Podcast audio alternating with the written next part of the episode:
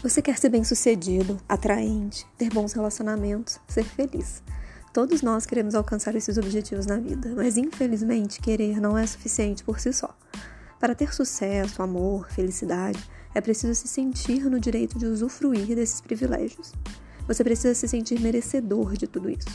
A sua mente é o que você possui de mais precioso, e talvez você não tenha noção dos poderes notáveis que ela possui. No Energia Boa de hoje, eu, Carol Frazão, vou te ajudar a entender como a sua mente funciona, para depois então a gente aprender a desbloqueá-la. Mas tudo fica melhor com café, né? Então, bora tomar um café e papear?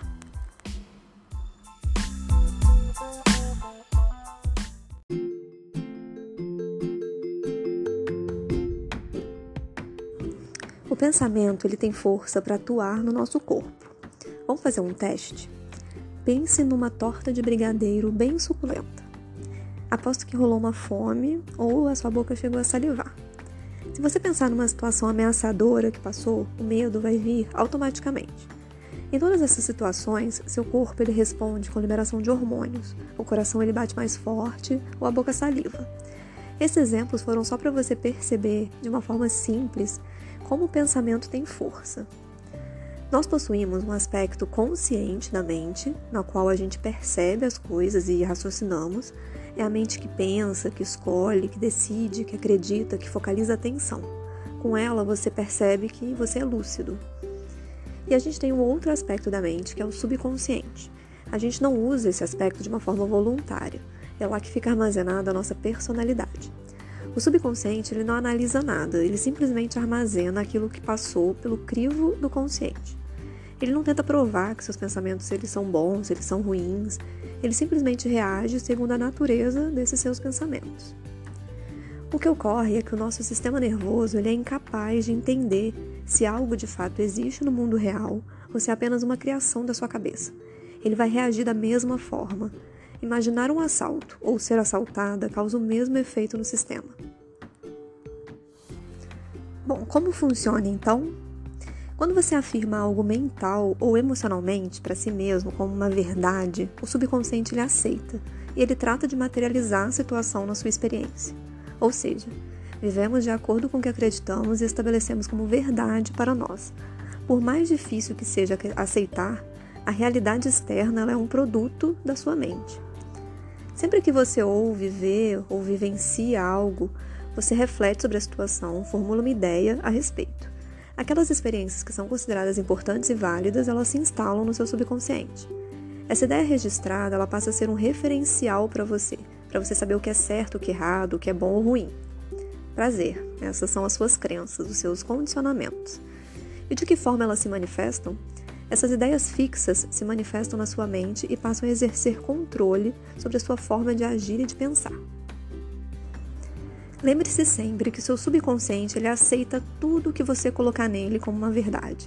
Então, se você conscientemente aceita que alguma coisa é verdadeira, mesmo que ela seja falsa, o seu subconsciente ele aceita como verdade. Ele passa a agir na tentativa de produzir resultados, experiências e eventos que reafirmem isso.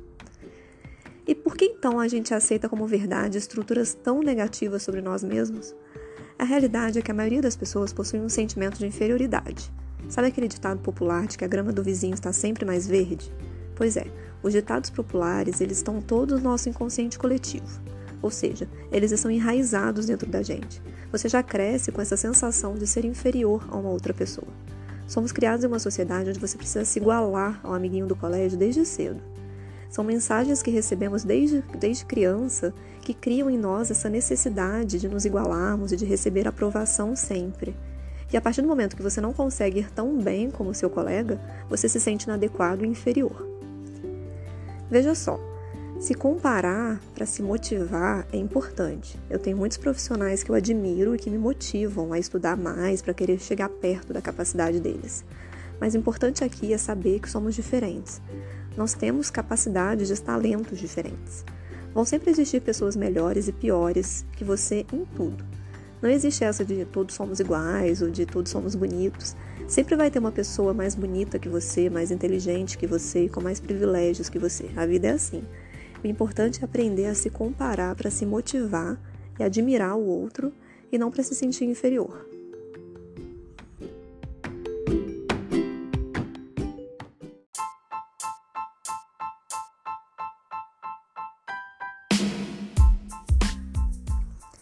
Podemos dizer com segurança que pensamentos, emoções, palavras e o corpo físico são todos interligados.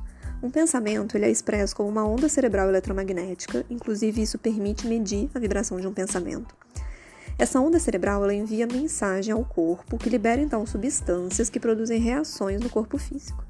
É a questão sobre você pensar no assalto e já sentir o coração bater mais forte. Uma crença ela é um pensamento muito forte recorrente que transmite essas mensagens ao corpo e o corpo então reage. Existe um número incontável de crenças negativas dentro de nós, e eu vou dar alguns poucos exemplos aqui. Não sou capaz de ter sucesso na vida, sou um fracassado, não sou tão bom com os meus colegas de trabalho. Sou uma farsa. Se eu criar intimidade, eles vão me conhecer e não vão gostar de mim. O dinheiro é a raiz de todo mal. É impossível se tornar rico trabalhando. Nossa, são muitas crenças e talvez você tenha até se identificado com alguma dessas que eu falei. Nesse podcast de hoje, eu quis te mostrar o poder dos pensamentos e como funciona a questão das crenças limitantes, que nada mais são do que situações que você aceita como uma verdade e que acabam limitando suas ações. Na próxima semana, eu vou te ensinar a desbloquear a sua mente e a modificar essas crenças. Isso mesmo, você sabia que as crenças elas podem ser reprogramadas? E aí você vai ter uma resposta na sua experiência de vida, você vai passar a vivenciar essa mudança na sua vida.